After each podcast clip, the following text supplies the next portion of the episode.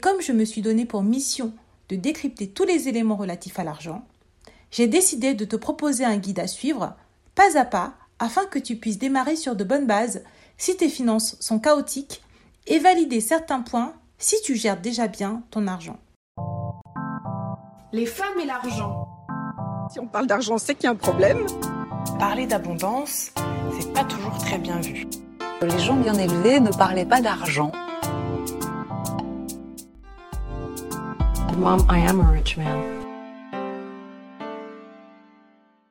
Bonjour, bienvenue sur Money Mindset, le podcast qui parle d'argent simplement et sans tabou. Je suis Vanessa et seule avec toi, on va réaliser ensemble un épisode capsule pour analyser ta relation avec l'argent et détruire tes croyances limitantes. Avec ces capsules, je souhaite déconstruire les mythes et croyances sur l'argent, car je crois profondément que la richesse sous toutes ses formes découle de la connaissance. Il s'agit d'une proposition et non d'une vérité générale ou même conseil en investissement. Alors, viens avec moi et déconstruisons ensemble. Bonjour, on se retrouve aujourd'hui pour commencer une série concernant les bases de l'épargne. Si tu me suis sur Instagram, tu as peut-être remarqué que j'aime les séries. J'aime quand les choses se suivent, qu'il y ait un début et une fin. Et comme je me suis donné pour mission de décrypter tous les éléments relatifs à l'argent, j'ai décidé de te proposer un guide à suivre, pas à pas, afin que tu puisses démarrer sur de bonnes bases si tes finances sont chaotiques et valider certains points si tu gères déjà bien ton argent. La semaine dernière, nous avons vu ensemble comment établir un vision board de ses finances. Et spoiler alerte, ce vision board fonctionne aussi pour les autres domaines de ta vie. Cependant, une fois que nous avons travaillé sur ce que tu veux pour ton argent, il est temps de passer à l'action. Et c'est exactement ce que je vais te proposer dans la série des trois épisodes qui vont concerner l'épargne. Aujourd'hui, nous allons identifier les différents types d'épargne et d'épargnants afin que tu puisses savoir dans quelle case tu te situes. Évidemment, pas d'autoflagellation ni de jugement. Ces analyses sont une proposition basée sur mon expérience personnelle d'ex-bancaire, de consommatrice et maintenant entrepreneur. Qui suis-je? Pourquoi je fais ce que je fais? Et qu'est-ce que je veux avoir?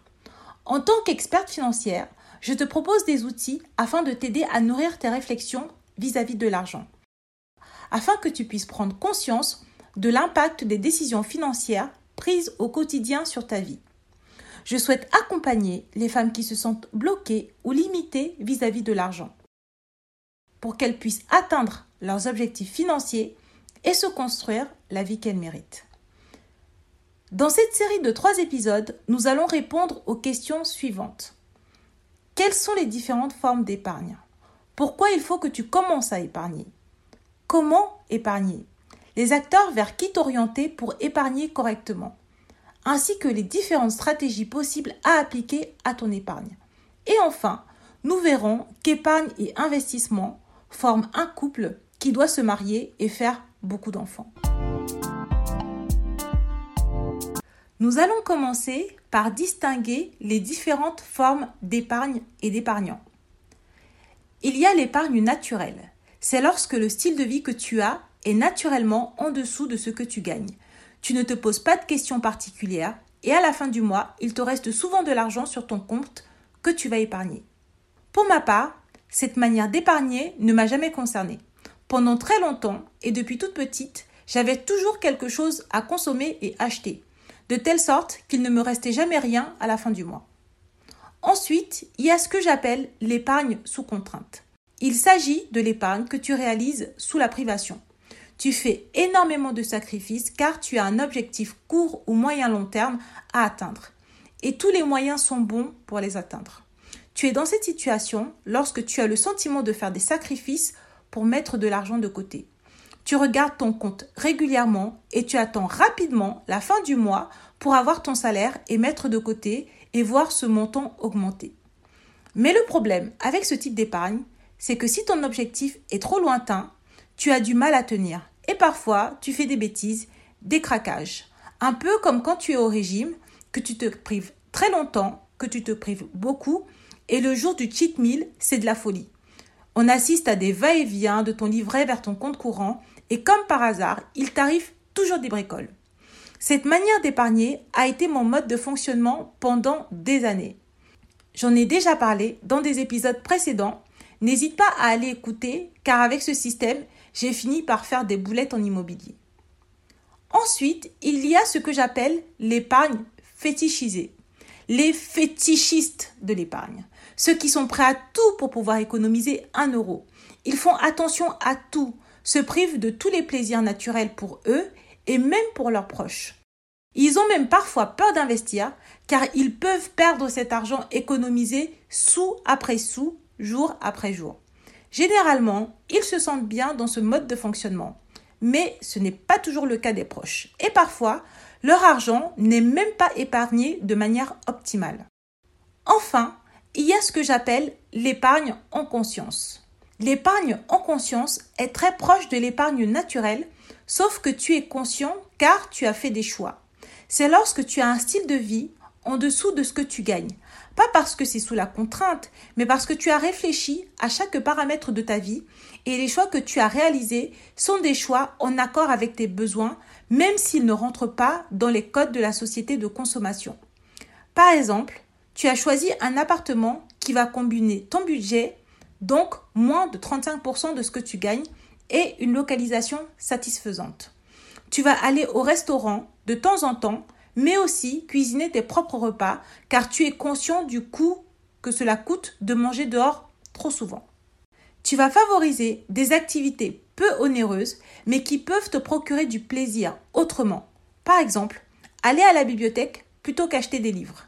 Acheter sur Vinted plutôt qu'acheter du neuf. Prendre les transports en commun et faire du covoiturage plutôt que d'avoir ta propre voiture ou en louer une exceptionnellement quand tu en as besoin.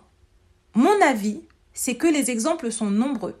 Mais tu l'as compris, après des années d'errement financier, j'ai enfin pu trouver la lumière au bout du tunnel et un jour, par hasard, j'ai réalisé que j'étais arrivé à ce stade. Et à ma grande surprise, j'ai commencé à réduire mon salaire et à épargner et à investir. L'autre chose que je constate quand tu arrives à ce stade, c'est que au niveau des montants, tu te retrouves à investir beaucoup plus qu'épargner car tu fais les choses en conscience et tu as compris que faire vraiment travailler ton argent, ça passe plus par l'investissement que par l'épargne. Mais ça, c'est une autre histoire. Maintenant, nous allons revenir au pourquoi.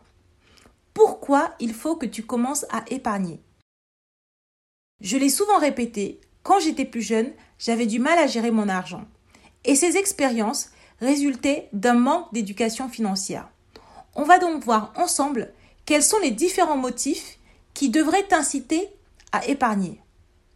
Le premier motif, c'est pour gagner en sérénité. En ce moment, on parle beaucoup d'inflation, de hausse du coût de la vie. Il est donc naturel de se dire que le contexte ne prête pas à l'épargne. Cependant, ce qu'il est important pour moi de comprendre, c'est qu'épargner une partie de son argent est aussi indispensable que manger 5 fruits et légumes par jour ou faire du sport. Certaines personnes le savent, d'autres non. Cela ne dépend jamais de combien tu gagnes, mais toujours de comment tu gères. Nombreuses sont les célébrités qui font la une des journaux, car après avoir eu de nombreux succès et gagné beaucoup d'argent, elles se retrouvent désormais ruinées. Apprendre à épargner quand on gagne peu est un gage de sérénité et de sécurité pour l'avenir. En effet, les études ont montré qu'épargner augmente l'estime de soi. En outre, avoir un matelas financier, c'est aussi posséder la certitude que peu importe l'accident de la vie qui va se présenter, tu auras les capacités pour maintenir un niveau de vie correct et convenable. Le second motif pour épargner, c'est que tu peux vouloir financer un projet. Tu souhaites concrétiser un projet investir dans l'immobilier, voyager dans un pays étranger très longtemps ou alors construire une famille. Dans ce cas, l'épargne à nouveau est indispensable. En effet, que tu souhaites acheter un bien, être à ton compte, prendre une année sabbatique, aucun de ces projets ne peut se réaliser dans la sérénité si tu n'as pas un matelas financier au cas où. Pour la petite histoire, j'ai toujours rêvé de faire plein de voyages. Or, quand j'étais étudiante, en master, l'occasion s'est présentée. Je me suis inscrite au BDI, Association internationale de mon école. Les voyages étaient faciles et pas chers. Je me suis donc engagée. Cependant, quand la date fatidique du voyage est arrivée, ma carte bleue était bloquée et il me restait 30 euros en poche. Évidemment, j'ai hésité à annuler le voyage et perdre l'argent déjà investi. Mais mes copines m'ont convaincu de venir et m'ont assuré qu'elles allaient me prêter de l'argent si besoin. Je parie que toi qui m'écoutes, tu devines déjà le bourbier dans lequel je me suis embarquée. Certes, elles m'ont aidé, mais on était toutes étudiantes, donc l'aide ne pouvait pas aller très loin. De plus, je te passerai le détail de toutes les virées shopping auxquelles j'ai participé et durant lesquelles je ne pouvais rien acheter car j'étais fauchée comme les blés. À l'époque, tous les principes de broke broad n'existaient pas encore. Bilan de l'histoire, le traumatisme fut tel que quand je suis rentrée, j'ai attendu 5 ans d'avoir un CDI, un compte en banque bien garni, avant de programmer un nouveau voyage. La troisième raison pour laquelle tu peux vouloir épargner, c'est préparer l'avenir, la retraite. En ce moment, avec la réforme, on parle beaucoup de ce sujet. Cependant, cette thématique a commencé à me préoccuper bien avant en raison de mon passé professionnel. Quand j'étais banquière, j'ai vu beaucoup de personnes âgées en situation de précarité. Et maintenant que j'ai dépassé la trentaine, je réalise à quel point il est facile de laisser les années filer en se disant qu'on aura toujours le temps plus tard pour prévoir et anticiper les situations de vulnérabilité. Or, on ne se voit pas vieillir. On réalise juste, à un moment, que l'on est plus jeune et entre-temps, 5 ans, 10 ans, 20 ans sont passés. Ainsi, sachant que j'ai une audience très jeune, je m'adresse à toi si tu as moins de 30 ans et que tu m'écoutes. Quand tu vas organiser ton vision board, n'oublie pas d'intégrer l'idée que tu ne seras pas toujours jeune et que tu es la seule responsable de ton avenir. Ainsi, si tu ouvres un livret sur lequel tu mets tous les mois un peu d'argent, en attendant de le verser sur un compte un peu plus intéressant, au bout de quelques années, tu auras habitué ton cerveau à épargner et tu auras pris de bonnes habitudes. La dernière raison pour épargner est de vouloir épargner pour les autres. Dans cette situation, tu as déjà tout compris au game. Tu as de l'épargne pour toi et tu souhaites protéger tes enfants ou d'autres membres de ta famille en commençant à leur constituer une petite épargne. Sache qu'il est totalement possible d'épargner pour eux sur un compte en leur nom directement comme un livret jeune ou une assurance vie.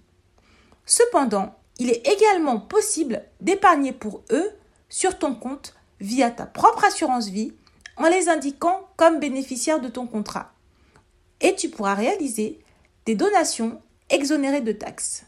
Nous avons donc analysé les différentes formes d'épargne et d'épargnants et nous avons étudié pourquoi il est important que tu commences à épargner. La prochaine fois, nous allons voir comment épargner et quels sont les meilleurs supports qui peuvent être tes alliés dans cette mission. Lors du prochain épisode, nous allons étudier les différentes stratégies d'épargne possibles et nous allons réaliser une initiation aux investissements. Merci d'avoir écouté cet épisode et à bientôt. Bisous. Merci d'avoir écouté ce podcast. Si tu l'as apprécié, n'hésite pas à le partager à ton entourage. Si tu souhaites me soutenir, laisse-moi 5 étoiles sur les plateformes de diffusion et viens me parler, cela me fera très plaisir. Pose-moi des questions, laisse-moi des commentaires, ainsi j'aborderai des thématiques qui te concernent directement. Tu peux me retrouver sur mon site web, Instagram, ainsi que toutes les semaines via ma newsletter. Au plaisir de te retrouver pour de nouveaux épisodes. À bientôt. Bisous.